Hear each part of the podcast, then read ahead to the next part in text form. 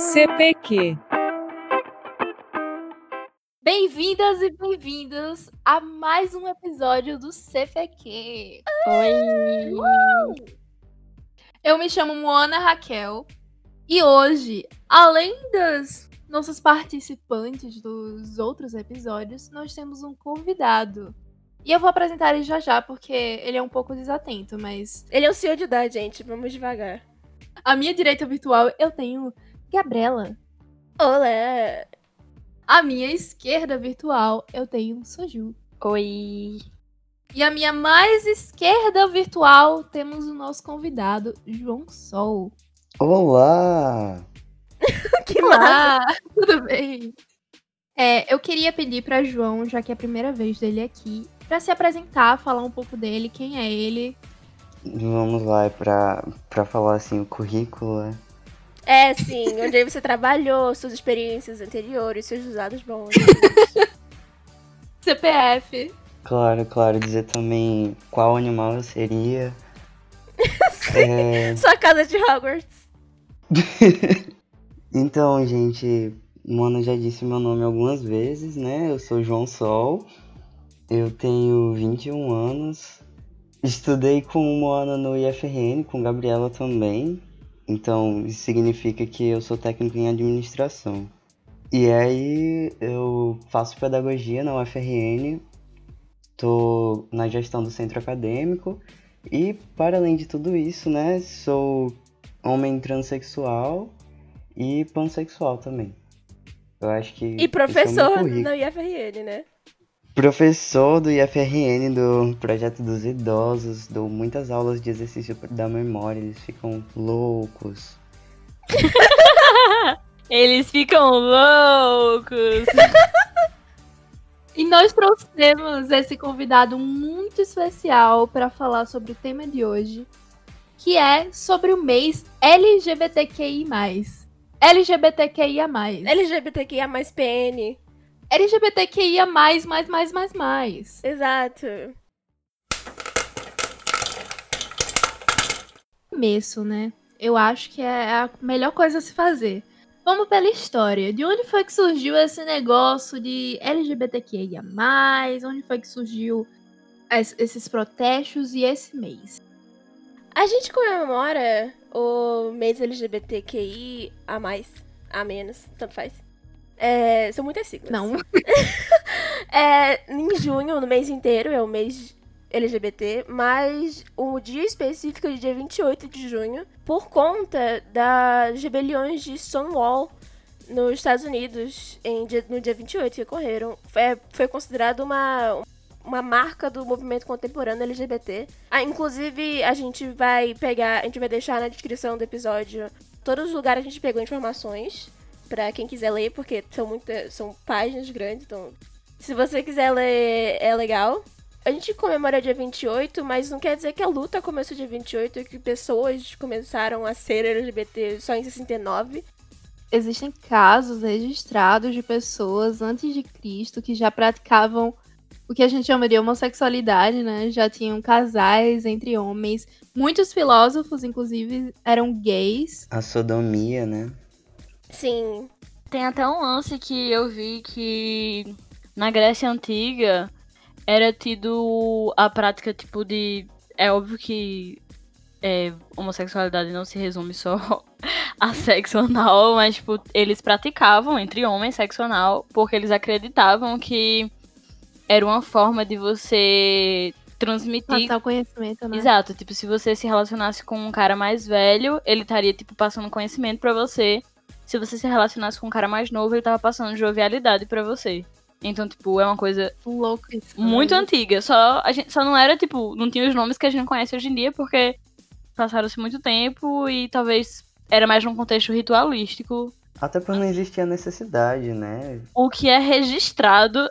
Pois é, e tipo assim, o que é registrado é que é essa questão é, ritualística, que eu não duvido que seja, mas tipo, talvez não tenha sido só isso, sabe? Infelizmente, mesmo a gente tendo casos de homossexualidade e transexualidade em épocas diferentes, em civilizações diferentes ao longo da história, ainda assim essas pessoas foram constantemente violentadas, presas, torturadas no passado e ainda continua acontecendo. Ainda existe, hoje em dia, 73 países em que a homossexualidade é crime. Se homossexualidade é crime, imagina outras coisas que a gente vai citar aqui nesse episódio. E três nações ainda vêm pena de morte como penalidade para esse tipo de coisa. Uma delas sendo a Rússia, que a gente vê a Rússia sendo como um, quase um país ocidental. E ela é completamente louca, maluca. Inclusive teve o, a Copa do Mundo e teve um Nossa, monte de protesto. eu ia falar disso. Teve um monte de protestos na Copa do Mundo sobre isso, sobre muita gente não indo, ou pessoas, times de futebol usando é, faixas, alguma coisa do tipo. Porque é um país que de deveria, já por ser tão próximo da cultura ocidental, ter passado dessa fase ridícula, mas não, não, não é assim ainda. E é por isso que existe o mês do orgulho, porque enquanto ainda existem países assim, é um, é um, não só países que têm umas coisas tão explícitas desse tipo, mas os mini preconceitos do dia a dia, não, não dá para parar. Não, às vezes você pode achar que porque um alguém não tá sendo violentado todo dia na sua cara, ou, ou, no seu país o tempo todo, você não tá vendo, não quer dizer que não existe. E é por isso que existe o, o mês do orgulho, o dia do orgulho. Porque por mais que você não esteja vendo as coisas, estão acontecendo. Inclusive, de acordo com os dados de 2016 do grupo gay da Bahia, um LGBT é assassinado a cada 24 horas ainda. Então, você pode não estar vendo, mas as coisas estão acontecendo. E assim, na verdade, considerar que a luta pelos direitos LGBT é algo totalmente ocidental, na verdade, bom, foi a cultura ocidental que criou todo o combate antigênero, né? A luta antigênero, que na verdade é a luta a favor dos papéis de gênero e que diz que a ideologia de gênero é uma ditadura gaysista, feminazi, que quer dominar o mundo. Então, na verdade, é algo que está espalhado tanto no Ocidente quanto no Oriente, em qualquer lugar que você vai. É essa merda que a gente vê, né? Sim, é. Eu só, a gente tá falando mais do, do Ocidente. Não do Ocidente político, social, mas do continente ocidente geográfico, porque é onde a gente vive, né? Mas uh, o Império de Gengis Khan, por exemplo, também era as coisas, as pessoas também eram punidas por sodomia com morte. Esses preconceitos, eles não são só nossos, nossos que eu diga do Ocidente. E existem muitas civilizações que a gente, inclusive, nem conhece direito a história e que estão em outros níveis. Eu posso falar um pouco sobre como ocorre na, na Ásia, porque eu sigo algumas pessoas que falam sobre isso, que foram para o Japão ou para a Coreia e que existe não só uma, uma opressão da homossexualidade, mas uma opressão do sexo no geral, da, da sexualidade até hétero. Teve aquele documentário da Netflix, né, que você me indicou, eu dei uma olhada. É um documentário na Netflix que fala sobre a, a, sexualidade em outros países, como é que ela é vista. E tem alguns países Sim. asiáticos lá. E é, é uma explicação do sexo? O nome do documentário que a gente tá falando é Christiane Amanpour, Amor e Sexo pelo Mundo. Tem na Netflix, tem uma temporada e falam, falam de alguns países, entre eles Tóquio, é, Delhi, Beirute. Tem, na verdade são cidades, né? Tóquio, é, Delhi, Beirute, Berlim, Accra e Xangai. E é bem interessante ver como as coisas mudam, não só pra. É, dentro da cultura, a gente vai ter um episódio também sobre isso. Temos vários episódios na cabeça. Mas sobre como a cultura mexe com essas questões de direitos humanos e como elas ocorrem em outros países. E é bem. Vou dizer interessante para não, pra não falar outra coisa. Eu queria indicar o filme Milk, que fala sobre o ativista. Eu esqueci o nome dele, eu só lembro de Milk, que o sobrenome dele é Milk. O nome do filme é, é, Eu acho que eu já falei que o nome do filme é Milk. O nome do filme é Sim, é Milk. Você já falou. E fala sobre o ativismo dele, sobre a história de vida dele. Ele fez algumas, algumas rebeliões lá pro LGBT. E ele foi um nome muito importante. Eu acho legal ver esse filme. Eu vi esse filme na, no ensino fundamental um professor de geografia passou pra mim, eu fiquei, nossa, e foi muito bom. Eu recomendo a todos.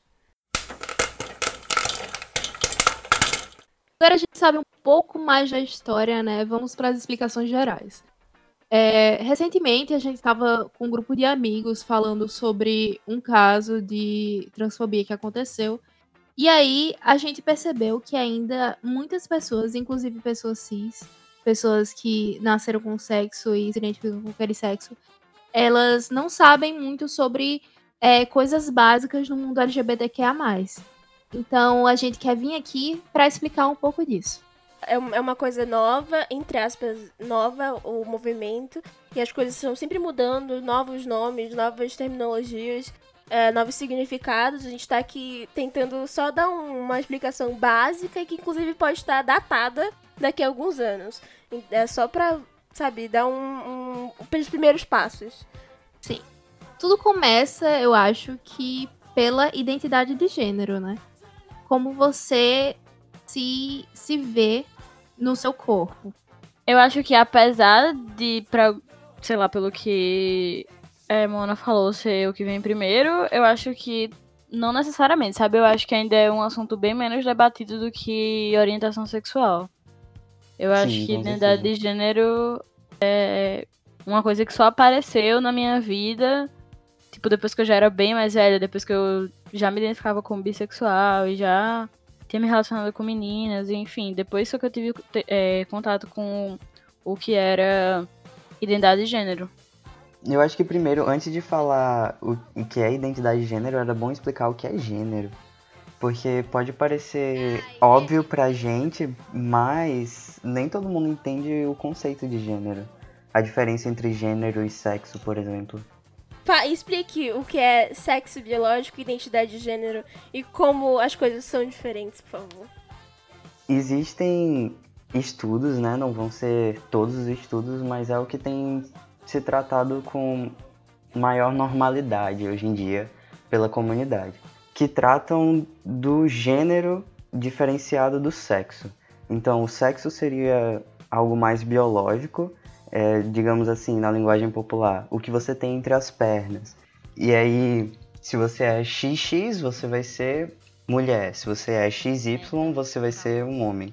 E um pouco diferente disso seria o gênero, que vai estar tá mais ligado às questões sociais. Então, quais são os signos ligados ao homem em determinada sociedade? Quais são os signos ligados à mulher? E aí tudo isso, mais partes psicológicas, seriam o gênero. E aí existiria o gênero feminino, o gênero masculino em primórdio, e também teria o bigênero, o que não tem gênero nenhum. Tudo isso está dentro da identidade de gênero que cada pessoa vai descobrindo no decorrer da vida. E aí ela vai ser diferente da identidade sexual, né, do sexo da pessoa. Ou pode ser igual. Se for diferente, a pessoa vai ser trans. Se for igual ao sexo que ela foi designada ao nascer, ela vai ser uma pessoa cis. E eu acho interessante você falar do sexo que foi designado a nascer, porque daqui a pouco a gente vai falar sobre intersexuais, que seriam pessoas que, mesmo dentro do sexo biológico, não nasceram XX ou XY, porque não existem só esses dois é, sexos biológicos. Existem pessoas que são X, XY, que são o que antigamente a gente conhecia como hermafrodita, hoje em dia são pessoas intersexuais. Novamente, os, os nomes mudam. Se você chamar alguém de hermafrodita, você está sendo sim preconceituoso. Vamos mudar aí os nomes. Mas vamos falar daqui a pouco sobre isso. É só pra não deixar na cabeça das pessoas que só existem dois sexos biológicos. Porque mesmo assim não existem. E a tudo tem a, o sexo pelo qual a gente se atrai, né? Que aí vem a parte de gay, lésbica, bissexual, pansexual. E é uma parte totalmente diferente do ser. Por que eu digo isso? Porque quando eu era pequena, e eu já ouvi outras pessoas que eu conheço falar sobre isso, é, eu cheguei a ver uma reportagem na TV que dizia assim: Fulaninha fez cirurgia para mudar de sexo, segundo a TV, né? E encontrou Fulano que também fez cirurgia. E aí os dois formaram um casal. E aí eu pensava, é, mas como assim? Não, não acabou do mesmo jeito? Tipo, ela virou mulher, ele virou homem e eles se ficaram quando ela poderia ser mulher e ele poderia ser homem e, e poderiam ter ficado juntos do mesmo jeito. E não é bem assim, né? Uma, um, uma coisa é como você se sente no seu corpo e outra coisa é por quem você se atrai. Inclusive, a gente tem que fazer essa separação de orientação sexual e orientação romântica. Porque a orientação sexual é, é o que é o mais popular, que seria você chamar uma pessoa de é uma pessoa ser gay, uma pessoa ser lésbica, bissexual, pansexual ou outras coisas que você se atrai sexualmente, você tem o que o chamado tesão no, no outro ser humano. Uma coisa importante de se falar aqui, rapidinho, é orientação sexual é o termo correto, diferente de opção sexual. Porque opção é, diz que você escolheu ser gay e ninguém escolhe ser gay. Todos nós é, nascemos gays ou, lésbicas ou bis ou pansexuais. Apesar de ter algumas pessoas que discordem, mesmo assim, falar que é uma opção não é muito legal tudo parte do, da empatia, né? Se machuca alguém e se a pessoa não se sente confortável, do que que adianta você ficar machucando alguém? Bora ser, bora ser legal, bora ser gentil. E a diferença de orientação romântica é de quem você sente um afeto. É, é o que tá escrito, é um afeto romântico. Você quer talvez formar um casal, você quer é, ter uma relação de mais profundidade. Então, existem pessoas que têm uma orientação sexual X e uma orientação romântica outra. Uma orientação romântica Y. Pessoas, por exemplo, que são birromânticas, conseguem sentir afeto ou por qualquer por vários gêneros ou por, pode ser poli, polissexuais, por exemplo, mas romanticamente. E mas são gays sexualmente, porque só conseguem ter atração física por pessoas é, masculinas quando elas são masculinas. E é bem interessante dividir essas duas coisas, porque a partir daí você cria, você entra dentro da questão assexual de pessoas da zona cinza, que também vou falar no, no futuro aí, no futuro que eu digo daqui a pouco. Soju, você quer falar um pouquinho sobre é, sobre você ser atraída por mais de uma pessoa ao mesmo tempo? Não sei se tem a ver, tipo, eu acho que não é uma questão que se encaixa dentro do universo LGBTQ e mais, porque é uma coisa que acontece entre héteros. Então, tipo, se de alguma forma a gente é, tipo, sofrer, se, se a gente. Assim, eu no caso nunca sofri nada, assim, além de só comentários horríveis. É, normalmente não é não é atrelado às questões LGBT, sabe? Tipo, eu acho que são coisas distintas. Eu acho que pode ser uma mistura, tipo, eu acho que tem LGBTfobia dentro desse tipo de relacionamento, mas eu acho que não são obrigatoriamente associadas, sabe? Eu acho que pode ter LGBTfobia, por exemplo, coisa que eu já vi muito isso, que é homem hétero, que fala que é de boas, tipo, a namorada ficar com menina, mas não é de boas a namorada ficar com menino, sabe? Aí tem questão da LGBTfobia, de até, tipo, misoginia envolvido nisso, sabe? De meio que acreditar que uma mulher não é. Não vale. É, não tipo. Vale uma mulher com outra mulher é uma coisa menos, é uma coisa que, ah, tá de Exato. boa, não é traição. Tipo, só é, só é uma ameaça para ele se for um homem, sabe? Tipo, tem essas questões, mas eu acho que. Isso a gente tá falando de relacionamentos poliamorosos. Na real, tipo, a gente nem. Assim, a gente, que eu digo, o pessoal que se identifica, nem gosta muito dessa palavra, porque. Assim, eu não queria puxar muito porque realmente eu acho que é uma outra pauta, sabe? Mas essencialmente é porque o contexto que surgiu foi de homens. Eu não sei exatamente aonde essa cultura se surgiu e tal, mas ela era assim grande e mais forte no Oriente, que era de um homem ter a quantidade de mulheres que ele poderia sustentar. Então isso aí é o tipo de relacionamento que é chamado poligâmico.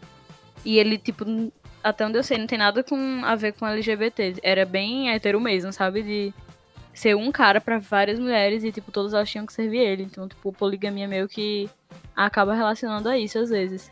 O pessoal chama mais de não monogamia. Eu até não gosto muito também desse nome porque é muito longo. Nossa, fala sério. Toda vez que vai falar disso, tem que falar, nossa, é porque eu não sou monogâmica. Meu Deus, é uma frase só pra poder explicar. Mas enfim, tipo, tem umas questões de LGBTfobia dentro do meio. E tem uns, uns preconceitos, assim, atrelados a essa forma de se relacionar, mas eu acho que não são as coisas que essencialmente tem a ver, sabe? Mas é porque, na verdade, o que eu vejo é que a sigla LGBT, ela tem enquadrado muitas coisas que não necessariamente deveriam estar juntas. Uma coisa que eu acho uma crítica muito pertinente é, por exemplo, você colocar numa mesma sigla questões de identidade de gênero e de orientação sexual. Isso causa a confusão que Moana estava relatando mais cedo, de que a pessoa mudou de sexo, entre muitas aspas, e está se relacionando com uma pessoa que, se ela não tivesse mudado, ela estaria sendo um casal heterossexual, super normal, super feliz. Então, juntar essas coisas nem sempre vão ser uma boa, né? Mas eu acho que relacionamentos não monogâmicos, eles meio que estão dentro desse assunto por serem um tema da sexualidade. Então. Sim. É, se você não quiser colocar junto, realmente não vai ficar esquisito não ter esse tema. Mas colocar eu não vejo como um problema. Na verdade, eu acho que, tipo, só essa conversa que a gente tá tendo agora dá pra gente deixar no podcast, porque. Não, eu vou deixar com certeza. A Foi questão é que eu vejo futuramente o LGBTQIA se transformando em outra coisa, porque, novamente, como eu já falei, é uma coisa nova de ser discutida abertamente. E a gente sim colocou muita coisa num, numa sigla só, num movimento só. Por isso que existem é, é, pessoas discordantes, movimentos dentro do próprio movimento mãe, Nossa, pequenos movimentos tudo. discordantes. E eu acho isso completamente natural, porque essa junção eu acho natural porque você ganha mais força ativa, tanto em político quanto social, quando você junta todo mundo que foge do padrão não só hétero, mas como cis, monogâmico, e que tem certa identidade de gênero, tem certa orientação romântica e certa é, passabilidade no mundo. Quando você junta essas pessoas, mesmo que criem atritos, de forma social, você cria um poder maior com a junção dos poderes da. Sabe? É meio que Capitão Planeta. Você junta os poderes de todo mundo e vira um super megazord e você tem mais megazord, força. Ótimo. Mas eu tenho eu tenho até um exemplo que é interessante para isso, que é porque assim, eu acho que às vezes as pessoas se confundem muito e assim, eu me incluo nisso, acho que justamente por isso que eu não sou muito bem resolvida em relação a toda essa questão de. Tipo, para mim já é natural, tipo, já, isso já está intrínseco, mas para muitas pessoas não, de que os tipos de opressão são diferentes. Então, eu acho que é muito difícil de você lidar se a gente tiver que comparar que mais sofre opressão, que eu imagino que seja, é, por exemplo, travestis negras que, tipo, tem é, o índice de. uma expectativa de vida baixíssima. E aí, quando você vai comparar, não comparar, mas tipo colocar no mesmo lugar, na mesma sigla, digamos assim, no mesmo espaço, é essa pessoa com uma pessoa que eu conheço, por exemplo, eu conheço uma pessoa que ele é heteroromântico e ele é assexual. E ele e tipo assim, quando ele não sofre nenhum tipo de, de opressão além de comentários maldosos, tipo, é, não não tipo tirando o peso disso, porque isso pode mexer muito com uma pessoa. Mas assim, é diferente, sabe? Tipo, são níveis. Exatamente. A é, gente, é bem a gente diferente. vai falar, a gente tá se atrapalhando um pouco porque a gente tá se embolando, porque a gente vai falar disso daqui a pouquinho. Depois dos comerciais. Não, mas enfim, só pra pontuar que eu acho que, tipo, isso causa uma grande, uma grande confusão sobre, tipo, se algum termo deve ou não estar dentro da sigla, sabe? Mas acho que é uma coisa que realmente é mutável. Talvez isso possa ser substituído como, por exemplo, pessoas que é, apoiam a causa LGBT, não necessariamente. É, é, é, porque eu não sei, é muito difícil você, tipo, resumir um movimento social a uma sigla e o que pode ou não fazer parte dessa sigla, sabe? Eu acho que é uma coisa muito mais complexa que isso. Eu acho que, tipo, ter uma. Não ter uma sigla, mas, tipo, o hábito que as pessoas têm de associar tudo a essa sigla, às vezes limita muito o que o movimento deveria ser, sabe? O que o, deve, o movimento deveria estar buscando. Mas vamos voltar ao foco do podcast. É, é sim, é porque são vivências diferentes e recortes muito diferentes. Eu, sim, eu entendo. Com certeza. Eu, são coisas a serem evoluídas e nós estamos aí para evoluir, não é mesmo? Uhum. Pensando nisso, a gente decidiu separar em partes, né? Vamos começar com os gays. Entre muitas aspas, o- os gays são as pessoas que mais têm, se você for colocar é, gays brancos, são as pessoas que mais têm visibilidade no, no mundo hoje em dia. É mais Hum. comum, eles têm o privilégio de ser homens, é, e, se- e muitos mais têm privilégio. E é mais falado, tem mais representatividade. Normalmente você. é, é, não existe toda aquela questão que a gente vai falar entre lésbicas, de existir uma sexualização por parte do outro sexo ou do outro gênero é tão forte. É, na verdade, eu acho que também tem muito a ver com outro tipo de problemática, que inclusive eu acho que a gente vai voltar a falar quando for falar de lesbofobia, que é a misoginia, né? Porque a gente vive numa sociedade que homens são tidos socialmente como superiores a mulheres. Então, tipo assim, é mais fácil dessa sociedade entender dois homens, porque são é como se fossem dois seres superiores. Alfas. Então, eu acho que, tipo, tem essa questão também, sabe? De um relacionamento de dois homens. São dois homens. São duas pessoas que, além do seu, para além do seu relacionamento, são vistos com privilégio, de certa forma. Principalmente se Aham. eles forem brancos. Por outro lado, eu vejo também que, por serem dois homens, acaba que eles têm mais visibilidade e essa visibilidade ela também pode ser muito negativa. Porque, justamente o que você falou, são dois homens que estão fugindo da masculinidade. E a masculinidade é o que a sociedade mais preza. Então, se eles estão fugindo dessa masculinidade, eles estão cometendo, assim, um crime, sabe, enorme. Uhum. Eles estão deixando a virilidade deles. Essa semana eu tava conversando com uma pessoa da minha família. Aí ela chegou a falar uma Peraí, coisa Mona, assim. rapidinho, deixa eu só falar um negócio, porque tem tudo a ver com o que o João falou, só que o contrário. Que é o seguinte, eu não sei se, tipo, vocês já tiveram contato com isso, mas isso é uma coisa que eu ouvi em algum momento da minha vida e me remeteu a toda. Tudo que eu via na minha adolescência e. Na minha adolescência, como se eu tivesse 35 anos agora. Tudo que eu vi, tipo, na minha pré-adolescência, na minha infância, de tipo assim.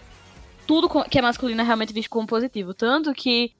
Eu não sei se isso acontecia pra vocês, mas as meninas, na época, na época da escola e tal, que jogavam futebol, que falavam palavrão, que eram amigas de meninos, eram tidas como superiores. Tipo, Sim, isso era um uma coisa que eu, tipo, Tu quando eu acha? vi isso, eu fui teletransportada pro passado. Porque, pelo menos assim, no contexto que eu vivia, era isso, sabe? De tipo. É... Nossa, pois a minha vivência foi diferente. É, eu acho que tem isso mesmo das questão, da questão das vivências, mas, tipo assim, eu lembro que a menina, é, sei lá, era uma, uma forma de você se pôr num numa posição boa, você dizer, ah, porque eu não sou fresca igual essas outras meninas. Eu, Sim, sou, eu só tenho sim. amigos meninos. E é muito melhor ter amiga, amigos meninos, porque meninas são fofoqueiras. Sabe? Tipo, Ou que... se associar com coisas que são vistas socialmente como masculinas. Como videogame, como futebol, algum Sim. esporte, alguma coisa assim. Ou ter, quando você fala sobre ter mais amigos homens, você é visto como. Ah, você pode ouvir coisas como. Ah, você é diferente delas. Você, não, é diferente delas, sabe? Ou dentro Sim. até de um relacionamento, é visto como um elogio o homem falar que é, você é diferente das outras. Isso é uma Sim. coisa. Isso aí é uma coisa que A luta feminista- de, é, de feminismo. É, de A luta feminista e a luta LGBT, dos LGBTs são coisas que se misturam, porque tudo parte, entre, muitos, entre muitas aspas, tudo, mas a maioria, parte do, do afastamento que a gente quer ter, a gente como sociedade quer ter de tudo que é feminino. Então tudo que barra o conceito de feminilidade, que deixa de ser o que é feminino, o que a sociedade quer que seja feminino, ou masculino que se aproxime um pouco do que a sociedade vê como feminino, você vê uma, um preconceito sobre isso. Tanto que dentro da comunidade gay existem preconceitos contra homens que são afeminados, gays que são afeminados. Nossa, Inclusive, sim, muito- velho. Ou gays que fazem drag. Porque é, é, dentro da própria comunidade existe uma misoginia ou, e um, um sexismo de você, quanto mais próximo você está da feminilidade, menos você é apreciado. E isso é uma questão muito legal que, inclusive, a, acho que a Samira Close E a Bianca Del. Como é que é o nome da menina? Bianca Del. Bia... É, exatamente. Bianca Della Fence fala no canal dela, é, que é uma drag, um homem gay que se veste de drag. é, fala um pouco em algumas dos- alguns dos vídeos dela e é bem interessante você ver como existe uma ligação desses dois movimentos que você pode ver como coisas separadas, mas não são. Mas assim, em relação a meninas que se aproximam do masculino, eu acho que, na verdade, tem que existir sempre um limite nisso. Porque se você Sim. ultrapassa esse limite, você já é visto como aberração, que foi o meu caso. Eu gostava das ditas coisas de menino, né? Que coisa de menino não tem nada, mas enfim. Aham.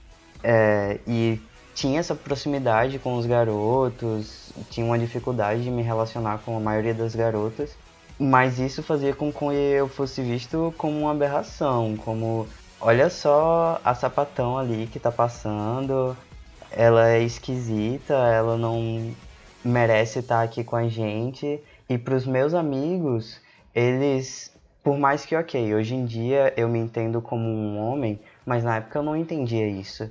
Então eles me tratavam como menos mulher e aquilo me causava um sofrimento muito grande. Eles me tratavam como uma garota diferente que eles poderiam, por exemplo, ficar apertando o peito.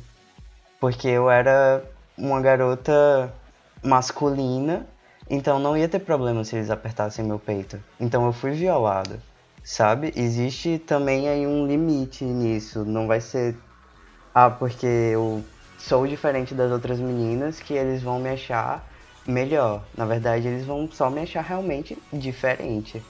É, isso também é um limite que é muito ultrapassado pelos homens gays, né, com mulheres, porque é, violam bastante o espaço das mulheres por pensar, não, mas eu não sou atraída por, por esse corpo, então tanto faz eu pegar nele ou não. Pois o que é. não é verdade. E outra coisa que eu queria pontuar é só que realmente são visões completamente diferentes. Porque, por exemplo, eu era jogada no âmbito de menina fresca, entendeu? Então, tipo assim, eu não tive realmente essa vivência de ser essa menina que, é, sei lá, era vista, no caso que eu via, de estar num lugar superior, ou no caso do João, de, tipo, ser uma, uma questão é, problemática, sabe? Tipo, eu não tive essa vivência desse lado, por isso que realmente tem essas diferenças de ponto de vista mesmo. É só falar mesmo que, pra quem tá escutando, né, muita gente não vai ter conhecimento sobre o movimento LGBT. Então, deixar claro que não foram essas coisas que fizeram com que eu decidisse trocar o meu gênero, né? Não foi porque os garotos não, Não me viam trocar, como né? uma garota que eu. Ah, agora vou ser um homem. Eu quero só deixar isso bem claro. É, uma coisa que você nasce com, você entende isso desde sempre. É, é, por exemplo, tem um vídeo da Mayra Medeiros que fala bastante sobre isso, que é o Perguntas que fazem para um homem trans, que é com o Luca, Luca Najar, se não me engano. Uma das perguntas era sobre isso. Essa pergunta que alguém faz de quando é que você decidiu ser homem? Quando quando é que você decidiu ser mulher? Você faria essa pergunta pra uma pessoa cis? Eu nunca decidi ser mulher, eu sempre fui, eu sempre me senti assim. Então é. Não tem ligação com o que você faz, ou com o que você veste, é o que você é. E é são, são coisas diferentes. Bom, a gente tá falando muito sobre essa masculinização das mulheres, né? Então vamos puxar logo aqui lésbicas. E aí, as lésbicas em si são mulheres que são atraídas por outras mulheres, não é mesmo? Mulheres em gênero, no caso. Porque tudo que a Sim. gente tá falando aqui são, é sobre gênero. Sexo é meio que. É só o que. É tipo femimacho, sabe? Tipo cachorro. Não é tão importante sexo. Olha, depende, só quando Vai fala sobre intersexuais. da, da, da vertente feminista, por exemplo, né? Exato, né? Não vamos falar de Hat Femme hoje, vamos falar no próximo no, um, pro episódio futuro, a gente vai falar sobre feminismo, pessoal. Vou começar a treta. Eu já fui taxada de lésbica exatamente por, porque a gente já falou antes de eu não seguir o padrão feminino. Eu, não, eu nunca gostei de rosa. Quer dizer, quando eu era criança, eu achava que eu gostava de rosa porque era o que eu deveria fazer. E eu nunca gostei de vestidos, eu sempre gostei de ver basquete, ou de jogar videogame, de ler quadrinhos, de coisas que não deveriam ser feitas por mim, porque eu era mulher, porque tinha xereca. Tenho, no caso. é, e eu achava, gente, por que eu só tô me divertindo aqui? E é uma coisa que lésbicas têm muito. Mesmo que existam, sim, existe esse estereótipo de lésbica que é chamado de. Um nome muito merda, mas é chamado de machinho. Não falem isso. Não é uma mulher. Não é uma lésbica machinho. É só uma mulher. E esse estereótipo da mulher que se veste com roupas mais andrógenas.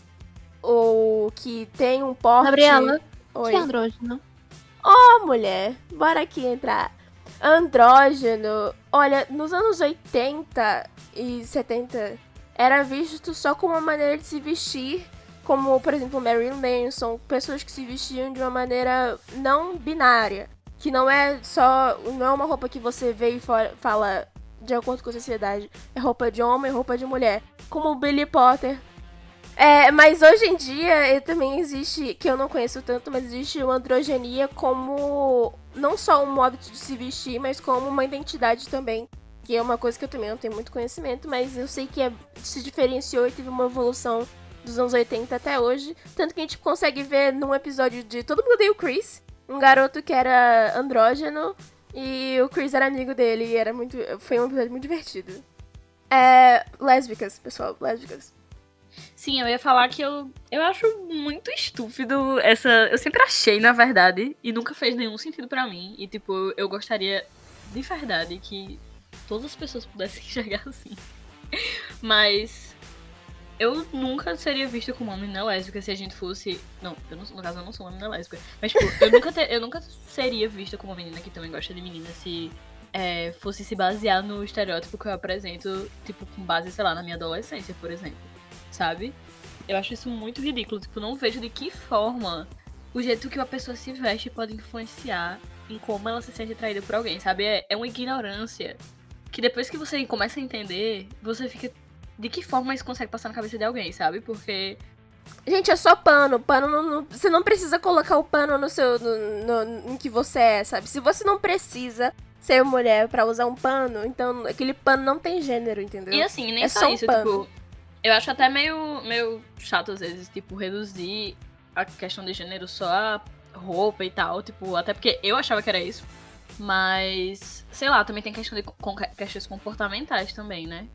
Tipo. Uhum. Uhum. Principalmente, tipo assim, o que eu mais vi na minha vida foi em relação a homens demonstrando fragilidade. Que, tipo, é um comportamento que deveria ser 100% naturalizado.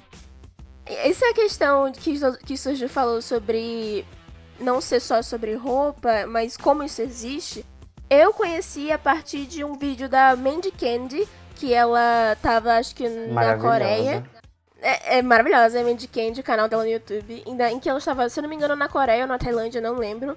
Em que lá existe uma coisa muito séria da comunidade lésbica de que não só os bares são completamente escondidos, mas como você precisa obrigatoriamente se ver como ou femme, que seria a mulher feminina, ou butch, que é a mulher que seria o machinho. Eu não tenho outro termo, infelizmente em português eu não sei.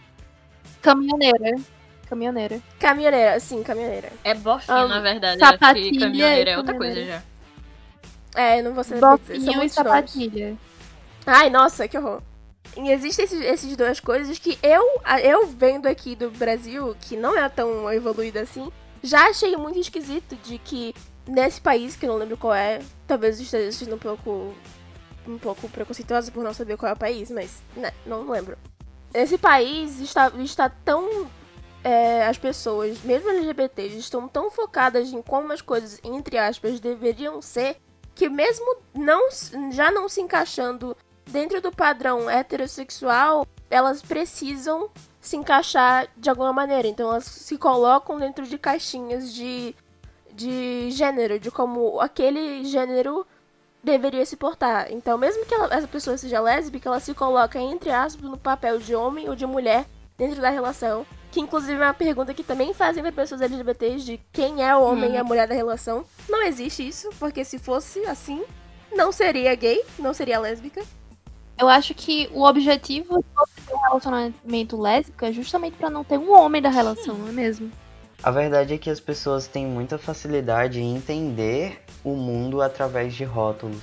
Então elas ficam tentando colocar mais e mais rótulos para poder compreender melhor, quando na verdade é uma coisa muito mais íntima e que não faz sentido você estar tá rotulando tanto. Pelo menos é como eu penso, né? Eu concordo. Inclusive, eu acho que.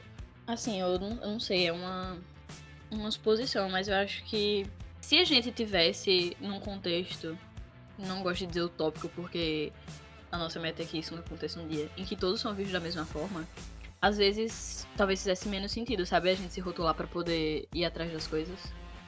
Sim, mas por enquanto os rótulos fazem sentido. Assim, eu digo isso, mas por enquanto se rotular é uma forma de luta que infelizmente é muito importante. Eu queria dizer que eu também acho que é importante também para aquelas pessoas que, tipo, estão descobrindo o movimento agora e estão se descobrindo. Uhum. E é, tem muitas pessoas que, assim, estão perdidas, sabe? E aí, a partir do momento que elas vão estudar um pouco mais e. Eu conheço uma amiga que ela se descobriu assexual assistindo. Qual o nome? Sex Education? Assistindo Sex Education. Não fui eu, tá, pessoal? Não, não foi mesmo, mas. Obrigada. É só porque fui eu que falei, aí eu ficou meio parecendo. Não, eu mesmo me descobri transexual através de um vídeo que colocaram no Facebook, né? É o que eu tô dizendo, rótulos são importantes, mas talvez não tanto quanto as pessoas querem que sejam. Sim, nossa, eu disse tudo com essa frase. Nós, como é, a geração Z, ou millennials mais novinhos, e a próxima geração, a alfa, nós estamos nesse período de transição um, entre um, uma sociedade em que via tudo escondido e que não falava de nada, e uma sociedade futura em que as coisas estão mais evoluídas e você nem precisa falar porque as coisas estão Sim. estabelecidas. Então nós estamos nesse período de transição que é bem importante a gente falar sobre rótulos e não rótulos, de como, por exemplo, pessoas precisam ou não sair do armário, se esse armário existe, é importante a gente falar sobre isso para evoluir e chegar nessa condição, entre aspas, perfeita, em que você não precisa sair do armário. As coisas já estão fora sempre. Com esse discurso, vamos para bissexuais. Eu. Nossa. bissexuais. Uma pessoa que gosta de dois gêneros. Ou mais. Ou mais. É, existem, existe uma, entre aspas, briguinha entre pessoas bissexuais e pessoas polissexuais. Pessoas polissexuais veem o, como o, o termo bissexual como uma coisa muito restritiva de, de uma segregação entre dois, entre dois gêneros. E as pessoas que se veem como bissexuais dizem que esses dois gêneros não precisam ser os dois gêneros que são mais populares, entre aspas, na sociedade, como homem e mulher, mas o bi seria mais visto como mais de um. Não, mas, mas é, se você for olhar a etimologia da palavra, a gente tem falado muito sobre essa questão de etimologia das palavras, que se você for olhar pela etimologia da palavra, na verdade se refere a isso mesmo, tipo, a algo que não é exclusivo, entendeu? Bi é no sentido de não é só um. E não no sentido de que são dois exclusivamente e eu só gosto de homem ou mulher e é isso, sabe?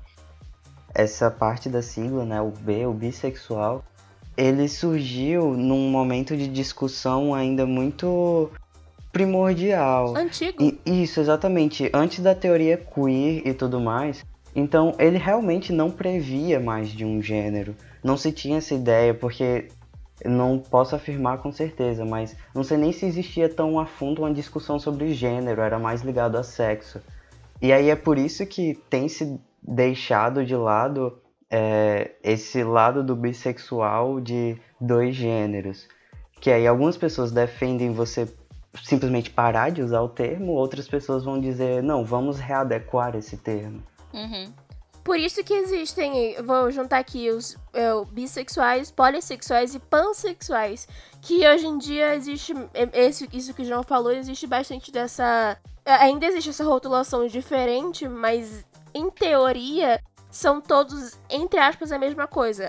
Cada um pode ver como coisas diferentes, mas se você for ver, são todos sobre amar pessoas ou se atrair sexualmente por pessoas, depende se a gente tá falando sobre romântico ou sexual.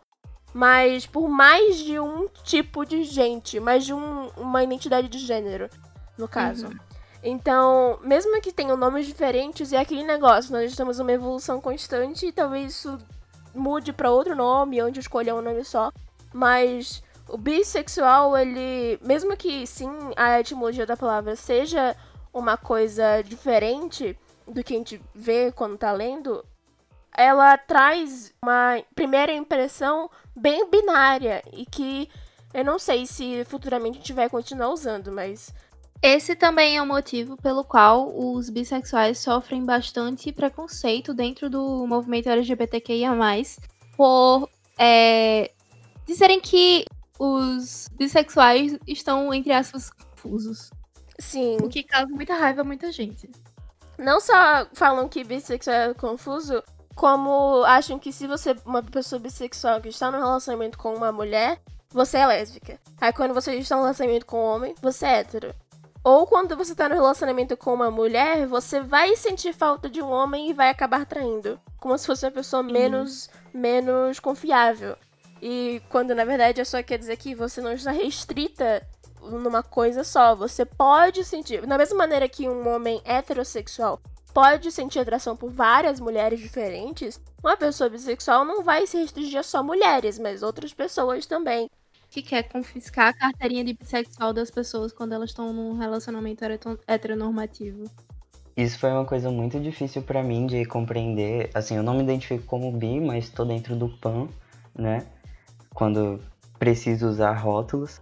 E foi bem complicado para mim de compreender, porque eu passei de um momento em que no início da minha adolescência eu estava me relacionando só como só com homens e como uma mulher. E aí depois eu passo para dizer não, eu sou lésbica.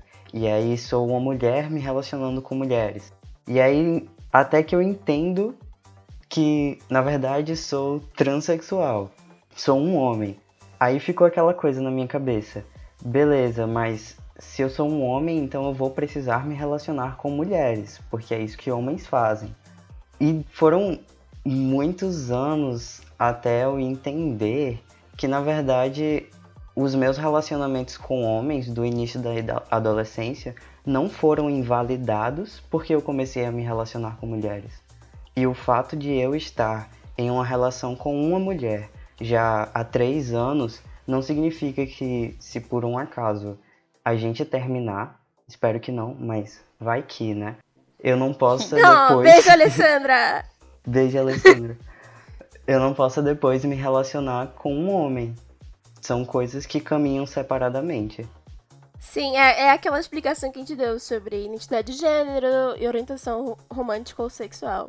São coisas diferentes e tem que ser vistas de maneiras diferentes para não dar essa confusão. E eu sei que é bem confuso para quem tá começando a entender ou tá interessado em tratar as pessoas da maneira mais apropriada, pode ser confuso e trazer um certo medo de ir atrás de informação, mas no fundo não é tanto assim. É só questão de você parar e tentar entender, ter empatia mesmo. Qual é a principal diferença, então, entre bissexuais e pansexuais? Pansexuais são pessoas que se relacionam com pães. Pães. Sim, Muito explicativo. Não. Gabriela, tem gente que acredita. não, é também é mentira, gente, pelo amor de Deus. É gente que se relaciona com a árvore. É, exato. gente. A gente tá aqui desinformando as pessoas. não, gente, pelo amor de Deus. Na verdade, eu. Assim. Se vocês. Sei lá, tiverem uma algo mais esclarecedor para mim, mas eu já vi várias explicações diferentes. E até hoje, a que mais me fez entender foi que, essencialmente, elas são a mesma coisa, só que elas têm nomenclaturas diferentes. E aí vai de Sim. acordo com como você como você se identifica na questão da nomenclatura mesmo, mas eu eu não sei, tipo, eu realmente não sei, não é uma coisa que de fato está muito clara para mim. É porque, é como eu falei anteriormente, é realmente uma questão do movimento. Então, antigamente, como era uma coisa muito binária, a visão das coisas era muito binária, se falava em bissexualidade.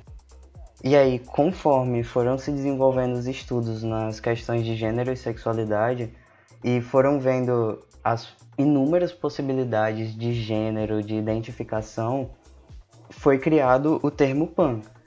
E aí, o termo bissexual, que antes seria só para pessoas que se atraem por homens e mulheres, ele começou a sofrer mutações. E hoje em dia, realmente, eu não vejo maiores diferenças entre um e outro. É só uma questão de posicionamento político mesmo. E você junta aí o polissexual também, não vamos deixar os polissexuais fora. Claro, claro. então, com isso, vamos para os transexuais. Transsexuais eu dou a palavra para João Sol, que tem, né? Experiência de vida, carreira, sabe? Meu lugar de fala, querida. Exatamente, lugar de fala era o que eu tava procurando. Obrigada, João. Então, transexuais, eu acho que eu já expliquei isso um pouco mais atrás, mas são as pessoas que não se identificam com o sexo biológico que foi designado quando elas nasceram. E aí essas pessoas, elas podem ser homens transexuais, que no caso seriam biologicamente mulheres, mas se identificam com o gênero masculino. Podem ser mulheres transexuais, que aí vão ser biologicamente homens, porém se identificam com o gênero feminino. E elas também podem ser não binárias. E aí, dentro do não binarismo, vão existir muitos tipos de pessoas. Vamos ter as pessoas não binárias que se identificam ainda assim mais com o gênero masculino do que com o feminino. Vão ter pessoas não binárias que não se identificam com nenhum gênero, que se identificam com os dois gêneros, que se identificam com um terceiro gênero. Então, vão ter muitas, muitas nomenclaturas dentro do termo não binário. O transexual, você consideraria que é um termo guarda-chuva para acoplar um monte de coisa, um monte de pessoas diferentes? Sim, com certeza. Eu acho que transexual, ele.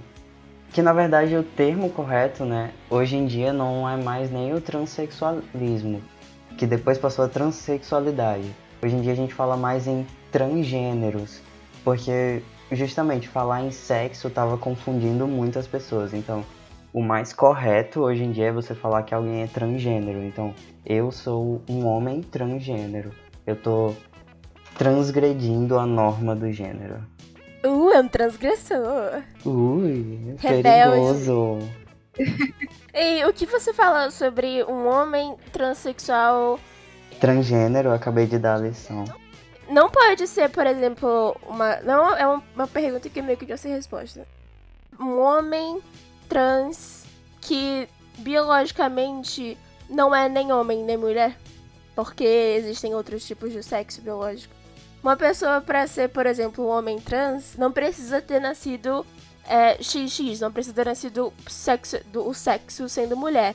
Só precisa que o sexo biológico seja diferente do que a pessoa se sente. Sim, Gabriela, você está certíssima. Dentro dessa pauta, a gente também tem que falar sobre as travestis, né? Que aí eu já não sei aí como é que entra. Quem consegue falar sobre? O travesti, ele começou como um termo pejorativo de xingamento para mulheres transexuais. E hoje em dia ele é visto mais como um marco de luta, um marco político.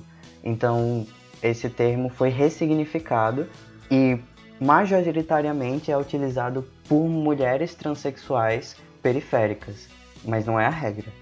Exato. A primeira pessoa travesti que eu conheci. Não, não, não foi a primeira, mas a primeira com popularidade que falou sobre ser travesti publicamente foi a Pepita. Meu que... Deus, eu também! Ah, que linda! Eu tava pensando nela enquanto você tava falando.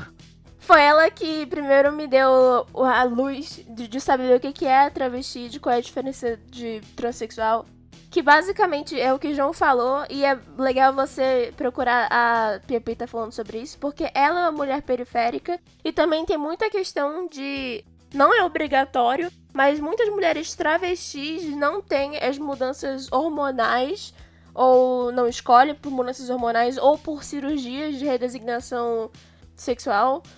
E algumas, inclusive, escolhem que isso não ocorra e tra trazem orgulho dessa dessa travestilidade, não sei se é assim que se fala. Eu queria deixar aqui uma recomendação. Tem um filme chamado Bicha Travesti, que é da Linda Quebrada, que fala um pouco sobre isso e traz convidados especiais, tipo Lineker. Não sei se você conhece Lineker, mas é um cantor.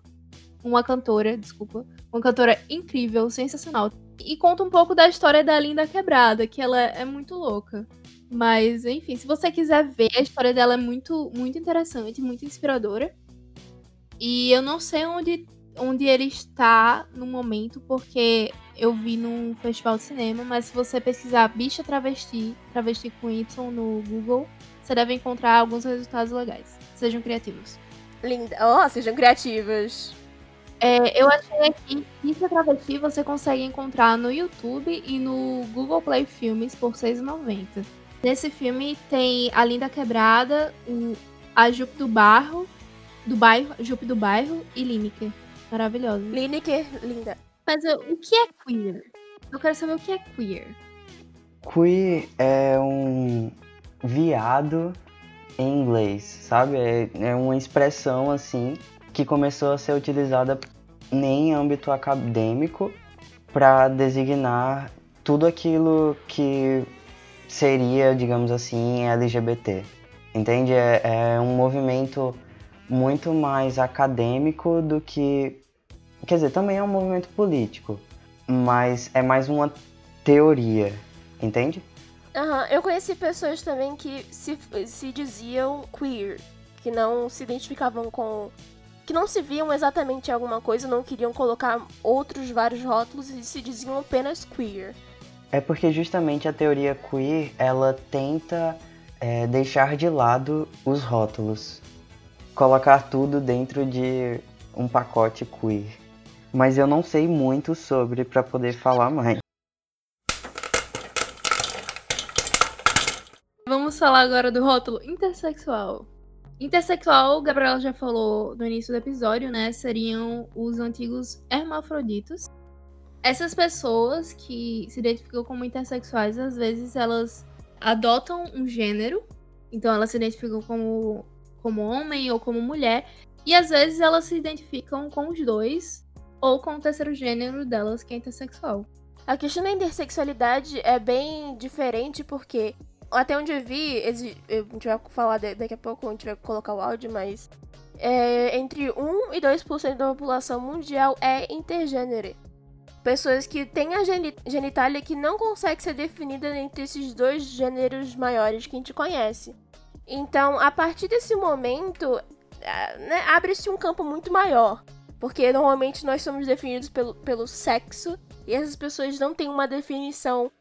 E uma coisa que é muito triste, que eu fui depois pesquisar, é que essas pessoas sofriam mutilações e porque era mais fácil cirurgicamente fazer uma vagina do que um pênis, muitas pessoas intersexuais eram mutiladas quando crianças, quando bebês, para serem mulheres e seu sexo biológico, pelo menos por fora, a vulva, ser criada e a partir daquele momento ela seria vista como mulher, sendo que a, a, identidade de gênero dessa pessoa poderia ser diferente. Isso eu vi e recomendo na uma HQ que é A Origem da Vida, a vulva versus o patriarcado, que eu tô lendo em inglês, por isso que eu tô. Eu não sei o nome muito em português, mas é a Origem da Vida, a Vulva versus o Patriarcado, se eu não me engano.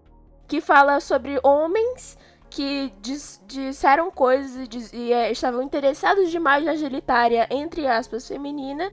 E dentre esses homens estava um, um cara que era um das pessoas que fazia cirurgias e ele decidia meio que você tem que ser mulher porque eu quero que você seja mulher. E o bebê era submetido a esse tipo de coisa. Inclusive, essa saga aqui é ótima. Leiam. Isso é, inclusive, uma coisa que a gente estudou nas aulas de biologia, né? Que um professor da gente explicou.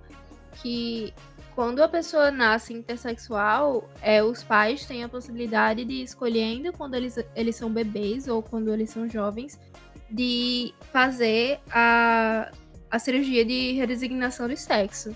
No caso, no caso é só da vulva ou do pênis, né? É só uma cirurgia plástica para fazer para visualmente ser uma coisa ou outra. Mas você não muda o sexo da pessoa, porque a pessoa continua, continua sendo X, X, Y, ou Y, Y, X. Sim, sim. Continua sendo diferente. E- E aí é, tem essa possibilidade dos seus pais fazerem essa decisão de uma vida pra você. Mas continuando, agora a gente vai escutar um áudio muito massa da Hello Bielo. Vão no Instagram dele, arroba Hello Bielo. Intersexual, é, não há um consenso na comunidade científica sobre o que é ser intersexual, porque existem uma série de fatores que, combinados ou separados, identificam uma pessoa como intersexual. Alguns deles são: você identifica a pessoa intersexual de forma gonadal, que seria uma pessoa que tem a genitália masculina e feminina ao mesmo tempo. Você identifica isso de forma hormonal, que seria um balanço dos hormônios no corpo dessa pessoa. Você identifica isso de forma cromossômica, que é se a pessoa é XX, XY, XXY, esse tipo de coisa. E de forma fenotípica, como o corpo se apresenta de acordo com o que é identificado no masculino e no feminino. E essas características, elas podem aparecer de forma combinada ou separadas. Eu nunca fiz um exame para saber se eu tenho as características cromossômicas e características hormonais. Porém, eu tenho características fenotípicas de uma pessoa intersexual. O meu corpo é intersexual. Essa mama, a forma como, eu, como a- o meu rosto, como o meu corpo se desenvolve é uma forma feminina. Então, eu me identifico e sou uma pessoa intersexual, fenotipicamente falando. E eu não preciso fazer um exame para isso. Eu até posso fazer um exame para saber se eu tenho mais características intersexuais, mas eu sou uma pessoa intersexual pelas minhas características fenotípicas que estão apresentadas. Isso é o que é ser intersexual. Agora, intergênero é aquela pessoa que se identifica, como eu já expliquei no primeiro vídeo, com os dois gêneros existentes. No meu caso, masculino e feminino. Eu me identifico com os dois, então eu sou essa pessoa intergênero. Só que antes de eu ter me descoberto quanto, enquanto pessoa intergênero, eu sempre fui uma pessoa intersexual. Então, é isso o que acabou gerando uma grande dúvida da forma como eu acabei falando, por ter sido uma forma extremamente pessoal e de coisas que eu descobri na minha vivência e descobri estudando. E lembrando que nem sempre uma pessoa intersexual ela precisa necessariamente ser uma pessoa intergênera. Tem uma pessoa muito importante aí na cena que fala bastante sobre isso, que é o Amiel Vieira. É, procurem aí no Google tra- os trabalhos dele, os vídeos dele, onde ele fala sobre essas diferenças que elas podem acontecer separadas ou em conjunto ou combinadas de alguma forma para você identificar uma pessoa enquanto intersexual, isso não quer dizer que ela necessariamente precisa ser intergênero. Ela pode ser uma pessoa que é masculino ou feminino ou de algum outro gênero. No caso dele, ele é um trans masculino intersexual. No meu caso, eu sou uma pessoa intersexual e intergênera. Lembrando que a minha intersexualidade, ela se deu antes da minha identidade de gênero. E a intersexualidade não é uma identidade de gênero. Ela é uma condição, uma condição pré-existente que a pessoa já tem, e isso, ah, isso não tem nada a ver com o gênero dela. E com essa explicação, vamos agora falar sobre assexuais e as pessoas na zona cinza. Como a gente falou, existe a orientação sexual e a orientação romântica, que são coisas que normalmente são puxadas tudo para o mesmo pacote, mas são coisas diferentes. A sexualidade é a mesma coisa que a transexualidade, ela é vista como um termo chapéu para qualquer pessoa que não se veja completamente sexual, que não é o padrão que a sociedade espera, que você tenha tesão sexual por outras pessoas da maneira que a sociedade quer ou que esperam de você. O assexual estrito, que é um grande prisma, mas o assexual estrito, que tá, digamos, na ponta mais distante, é o assexual que não vai ter, em momento algum da vida, desejo sexual por qualquer pessoa, de qualquer maneira, em qualquer situação possível. Que seria, por exemplo, o, o, o que aconteceu em Sex Education, que a menina na segunda temporada, eu acho. Eu achei magnífico aquilo acontecer, porque quase ninguém fala de assexualidade. E dentro dessa, desse chapéu assexual, existem pessoas da zona, da zona cinza. A gente chama da zona cinza porque é como se a sexualidade estrita fosse o preto total ou o branco total. E as pessoas que sentem a sexualidade da maneira que a sociedade espera estejam na outra ponta, seja branca ou preta. As pessoas que se veem entre esse prisma grande são pessoas da zona cinza, que podem ser pessoas demissexuais, litossexuais e muitas coisas sexuais que coloca sexual aí porque é sobre você ter ou não tesão. Mas essas pessoas não só são sobre sexo. Por exemplo, pessoas demissexuais são pessoas que não conseguem sentir atração sexual por outras pessoas, a não ser que as outras pessoas tenham algum envolvimento afetivo Romântico. com afetivo ou romântico com você, com a pessoa no caso, vamos dizer eu. Outra, eu não consigo se- sentir qualquer tipo de atração sexual por outra pessoa, a não ser que tenha um movimento afetivo ou romântico com essa pessoa. Mas isso, isso é orientação sexual, não orientação romântica. Isso quer dizer, os dois nesse caso estão atrelados, mas existem pessoas dentro da zona cinza que, por exemplo, sentem atração sexual por X coisa, mas não conseguem sentir atração romântica por ninguém.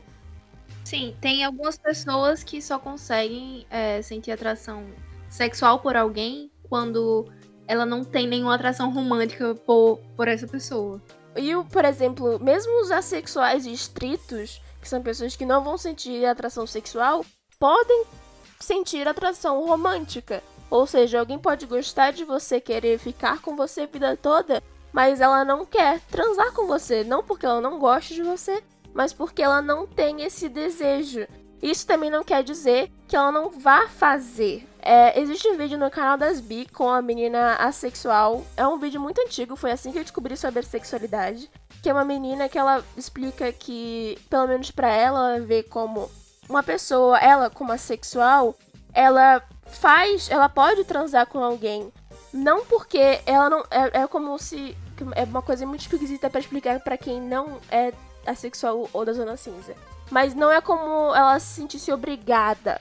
Mas ela pode fazer assim como ela faz qualquer outra coisa, qualquer outra atividade da vida dela. Mas ela não tem o desejo, o tesão, aquela coisa incontrolável que normalmente as pessoas sentem.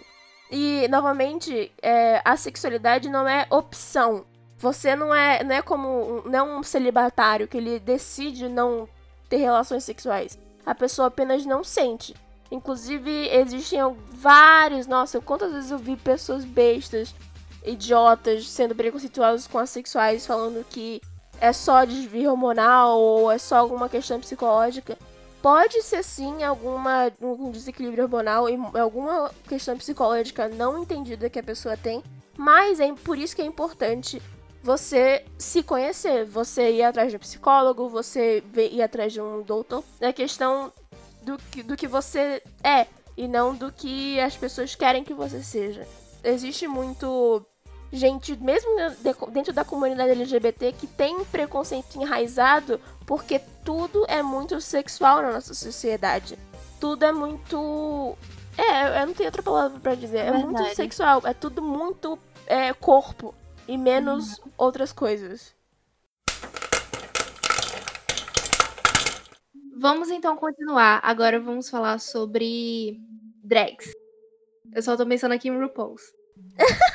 RuPaul's Drag Race. O João só poderia falar sobre RuPaul's Drag Race. Nunca vi uma pessoa tão, tão viciada nessa merda. Eu não vi a última temporada, gente. Tô muito triste. Poser. Nossa, perdeu a carteirinha de, de fã. Perdi.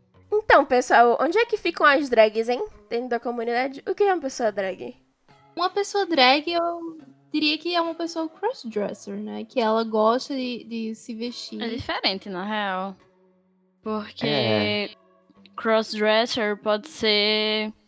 Crossdresser não necessariamente tem a ver com a sexualidade da pessoa. Cross. Eu identidade de gênero, até onde Mas eu sei. Tipo, drag eu acho também não. que. Verdade, né? Uhum. Não, não sei, mas acho que crossdresser, tipo, crossdresser não é no sentido performático, sabe? Porque Não, drag não. tem a ver com performance. E, tipo, tem a ver com a arte drag no geral, sabe? Drag é uma coisa que tá fora, na verdade, da sigla. É simplesmente Exato. uma manifestação artística. Sim. Ponto. Então, a drag, na verdade, é, pode ser drag queen ou drag king, que você pega essa, esses signos que são ditos femininos ou masculinos, ou até não. Quando a gente vê isso em RuPaul's Drag Race, algumas drags que usam de coisas que não são nem femininos nem masculinos. Mas é uma performance que independe da orientação sexual, da orientação romântica, identidade de gênero, de qualquer coisa que seja, a não ser a sua vontade de se de ser drag. Se você você pode ser um homem hétero, cis, que é drag. Você pode ser uma mulher cis hétero que é drag da mesma maneira. Então é muito sobre a arte e uma e drag não tem nada a ver com é, não, não que não tem nada a ver com LGBT, porque elas estiveram junto com a luta LGBT.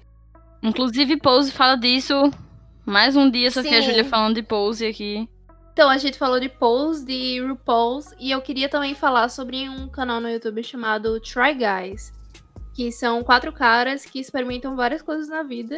E uma vez, acho que foi mais de uma vez, na verdade, eles é, se vestiram de drag e foi muito massa. Recomendo esse episódio. Tem também uma peça muito boa que tá disponível no YouTube chamada Desencantadas. Que traz uma drag queen que é um homem cis hétero. Então é muito interessante ver essa representatividade. Nossa, deu, você deu agora spoiler do final, João. Mas aqui, é, tem. A gente tem Try Guys. Eles têm mais de um episódio, gente. Temos Eugene performs drag in his first local show. E The Try Guys try drag for the first time. Então, eu recomendo muito engraçados, muito massa. A gente tem um documentário chamado Paris is Burning, que é um documentário aclamadíssimo de 1991, que fala sobre a cena drag, mas com outros recortes. E é um, é um documentário muito bom. Recomendo a todos também. Estou aqui só recomendando coisas. A gente falou sobre alguns dos principais é, rótulos, né, que a gente tem no LGBTQIA+. Mas a comunidade está crescendo a cada dia e cada dia a gente cria outros outros signos para designar certas pessoas, certos tipos de pessoas. E esses não são os únicos, então se você procurar por aí vai encontrar inúmeros mais. É, vocês querem falar mais alguma coisa sobre o que a gente disse até agora?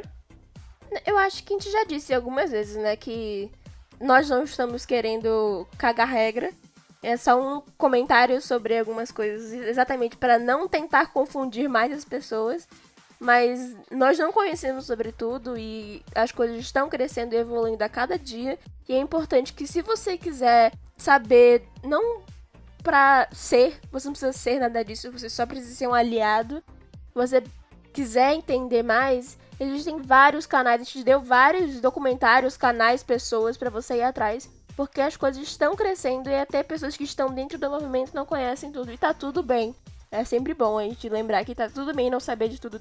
Eu meio que só queria fazer uma síntese de que, tipo, existem todas essas nomenclaturas, esses posicionamentos e essas denominações e tal, esses é, estereótipos, não estereótipos, mas esses rótulos mesmo que a gente apresentou, mas eu acho que o mais importante é que a gente reconheça que todos são todas essas coisas que a gente falou são pessoas que merecem tipo respeito e um mínimo de direito que os seres humanos deveriam ter, sabe? E que infelizmente eles são vistos pela sociedade de formas diferentes. É interessante, é interessante a gente conhecer e a gente ir atrás, mas eu acho que o mais importante de tudo é tipo a gente prestar atenção ao nosso redor e notar como essas pessoas estão sendo tratadas e oferecer apoio para elas e oferecer ajuda e Não invalidar a existência delas. exato. Mas vamos com calma, porque o podcast ainda não acabou, ainda tem mais coisas que a gente quer falar. Então, a gente falou sobre tudo isso agora, né? E também tem uma coisa que surgiu ao longo do podcast, mas a gente queria falar um pouco mais, que é o local de cada um na comunidade, sabe? Porque alguns são mais visíveis, outros são mais privilegiados. E também tem os recortes de cor e gênero. Classe social também é importante falar. Sim. É, e pessoas PCD, esse tipo de coisa. A gente já falou aqui como o, o gay branco de classe média alta é, provavelmente sofre menos preconceito do que uma travesti preta que tem, é de classe baixa e mora na rua, né? Isso é algo bem visível na nossa sociedade. Mesmo que você esteja dentro da comunidade ou que você esteja fora da comunidade, essas coisas existem, essas coisas infelizmente nos separam e nos fazem ser vistos de, de maneiras muito, muito diferentes. Então é preciso entender que não só existe LGBTfobia, mas como dentro da comunidade LGBT existem outros preconceitos que podem entrar. O racismo pode estar dentro da comunidade LGBT, o, a misoginia está dentro da comunidade LGBT, a, o preconceito contra pessoas PCDs também está dentro da comunidade LGBT. Então, não é só porque é uma pessoa LGBT que ela vai ser perfeitinha em tudo, que ela não vai falar merda, que ela não vai ser preconceituosa de alguma maneira. Nós estamos reféns da maneira que nós somos criados, e nós somos criados numa sociedade que dá privilégios, tem vários recortes, e a gente nem sempre vai saber de todos eles. Inclusive, um garoto gay com deficiência uma vez veio me falar que tinha curiosidade de ficar comigo porque ele tinha fetiche em homens trans. Então, isso é mostra muito claramente que as pessoas que Pronto, ele no caso de ser um garoto cadeirante, com certeza já deve ter sofrido fetichização por parte de algum outro homem gay. E ele mesmo fetichiza homens trans. É uma coisa muito complexa. A comunidade LGBTQ, ela não é uma coisa só. São várias pessoas, são várias realidades.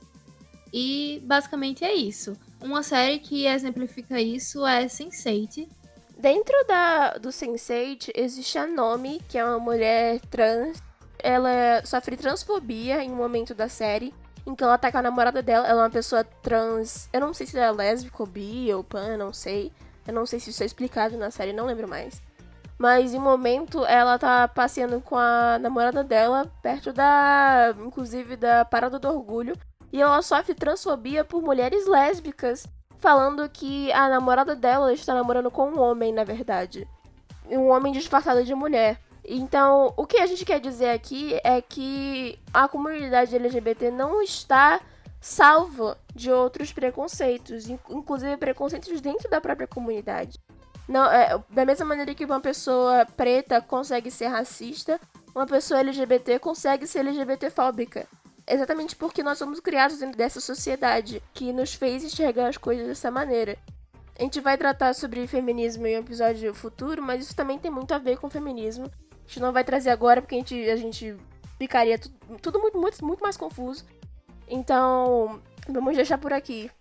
Um exemplo muito grande de feminismo radical que é, foi. gerou. Não gerou, foi um comentário transfóbico que aconteceu na semana que a gente tá gravando esse podcast, foi o comentário da J.K. Rowling, a escritora de, é, de Harry, Potter? Potter, que ela compartilhou um arquivo, um artigo no Twitter que falava sobre pessoas que menstruam. E no próprio artigo falava sobre como o artigo queria englobar todos os gêneros que menstruam, porque não são só mulheres que menstruam. E ela fez um, comentário debochando, dizendo, tipo, ó, oh, qual será o nome disso? Woman, woman, tipo, soletrando woman de uma forma diferente, mulher de uma forma diferente. E isso, da primeira vez que eu vi, tipo, o comentário, eu pensei, caramba, ela está muito brava, ela é uma mulher, ela está brava porque não estão falando é, o nome mulher, porque majoritariamente são as mulheres que menstruam. Só que aí depois eu fui repensar e perceber que esse pensamento meu é de uma mulher cis. E que existem mulheres trans que não menstruam, existem homens trans que menstruam, e existem pessoas que de outro gênero que menstruam também. Então, ela foi extremamente preconceituosa nesse comentário dela. E outras pessoas chegaram e falaram: olha, isso aí é transfobia, você não pode falar isso porque existem outras pessoas que menstruam, tem mulheres que não menstruam e tudo mais. E ao invés de ela se desculpar, ela começou a fazer comentários ainda mais transfóbicos e acabou sendo cancelada pela comunidade twitteira e mundial. Cancelada com a, a H no política do final. cancelamento, né? Nessa eu concordei, porque eu sou fã muito de Harry Potter e uma coisa que o Daniel Radcliffe falou. O Daniel Radcliffe foi quem fez o Harry Potter na saga do Harry Potter. Ele falou que ele é completamente contra tudo isso e a sua vivência não pode ser apagada por pessoas como ela. E que não só a sua vivência, mas a sua, a sua experiência com os livros, no caso, não pode ser apagada porque a autora é uma filha da puta.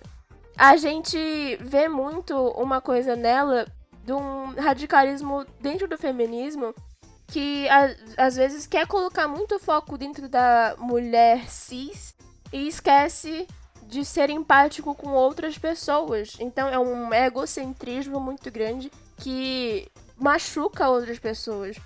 Pessoas trans no Brasil vivem em média 33 anos. Mulheres cis vivem muito mais do que isso. Infelizmente, a gente precisa dar mais voz a pessoas que estão morrendo porque são quem são. Mesmo que eu entenda, entre muitas aspas, a J.K. Rowling querer trazer o foco para mulheres, é, eu vejo uma falta de empatia muito grande de você não englobar esse tipo de coisa. Até porque dentro das pessoas, mulheres cis, tem pessoas que não menstruam. Porque tem algum tipo de desequilíbrio hormonal, porque sofreram algum tipo de cirurgia, porque tem algum problema dentro do útero. Você é, minimizar a vivência de uma mulher apenas pelo, pela vagina ou pelo útero dela é uma coisa que, para mim, não soa, inclusive, feminista. Você exclui muitas mulheres. as mulheres. Sim. Sim. Inclusive, aí que entra um tema também sobre o lugar de fala, né? Que como eu falei, ela como uma mulher cis viu as coisas desse jeito. Só que ela tem que entender também que não é só ela que menstrua e que tem outras pessoas que têm outras vivências.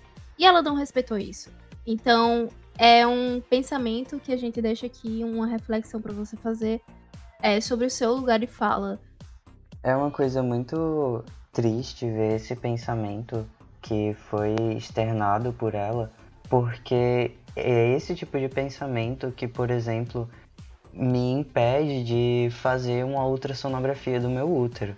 Eu sou uma pessoa trans, eu tenho ainda todos os meus órgãos reprodutivos femininos e eu preciso fazer um acompanhamento disso, principalmente porque eu faço hormonização. Não é obrigatório uma pessoa trans fazer tratamento hormonal, mas eu faço, injeto testosterona na minha bunda uma vez a cada 15 dias. E eu preciso acompanhar o meu útero para saber se ele não tá morrendo. E aí, por conta dessas pessoas que não conseguem entender que não são apenas mulheres cis que menstruam, que quando eu chego para solicitar uma ultrassonografia, para solicitar um atendimento ginecológico, eu sou barrado. O meu plano de saúde, eu tenho ainda o privilégio de ter um plano de saúde, mas o meu plano de saúde me barra diz que eu não posso porque lá eu já mudei os meus documentos e tá constando que eu sou um homem. É revoltante, é revoltante Exato. de verdade. E não tenha medo, você ouvinte, de quando você ouvir lugar de fala, não quer dizer. A, a tradução não é cale sua boca. A tradução é ouça as pessoas que viveram aquilo. Tente ouvir mais e falar apenas quando você tem embasamento por pessoas que viveram aquilo. Isso, no caso, não impede você de defender qualquer pessoa que esteja passando por, por qualquer problema é, devido a algum preconceito pela raça ou pela é, designação sexual dela ou pela. por qualquer coisa.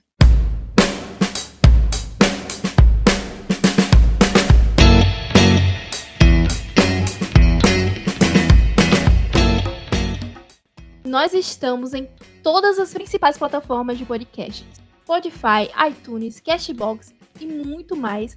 Avalie a gente no iTunes, comenta o, no Cashbox. Inclusive, se você quiser falar com a gente por outro lugar, tem um Instagram e Twitter, arroba Cinema Pra Quem. Se você quiser enviar uma cartinha de amor ou qualquer outro tipo de cartinha, é é o nosso e-mail. Ah, estamos disponíveis no YouTube, gente.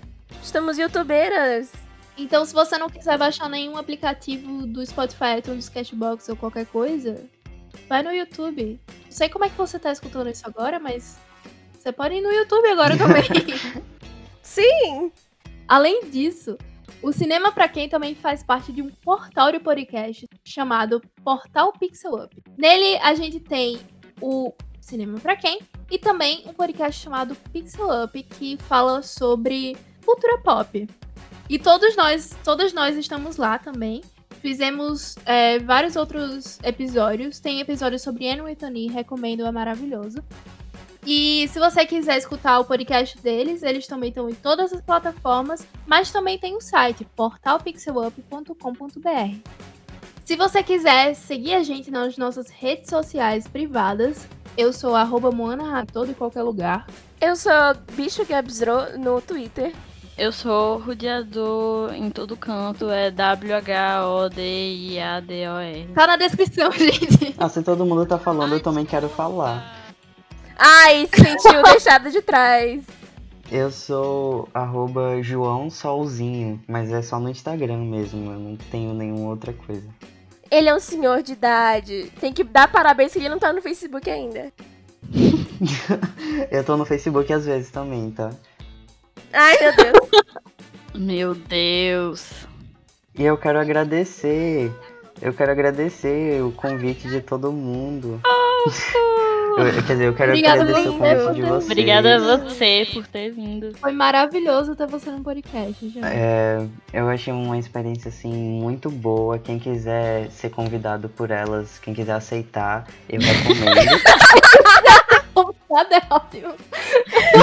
Quem quiser ser convidado, mano. Não, olha, quem quiser ser convidado pode falar assim. Mandar um e-mail. Quero Olha, eu acho que eu deveria estar no cinema pra quem? Por causa disso, disso e disso. Que aí a gente vai pensar no teu caso e talvez a gente chame você. Como sempre, puxando o saco das pessoas. Não conseguem não puxar saco. Beijo, Beijo, gente. Tchau, tchau. até a próxima. Beijo! Tchau.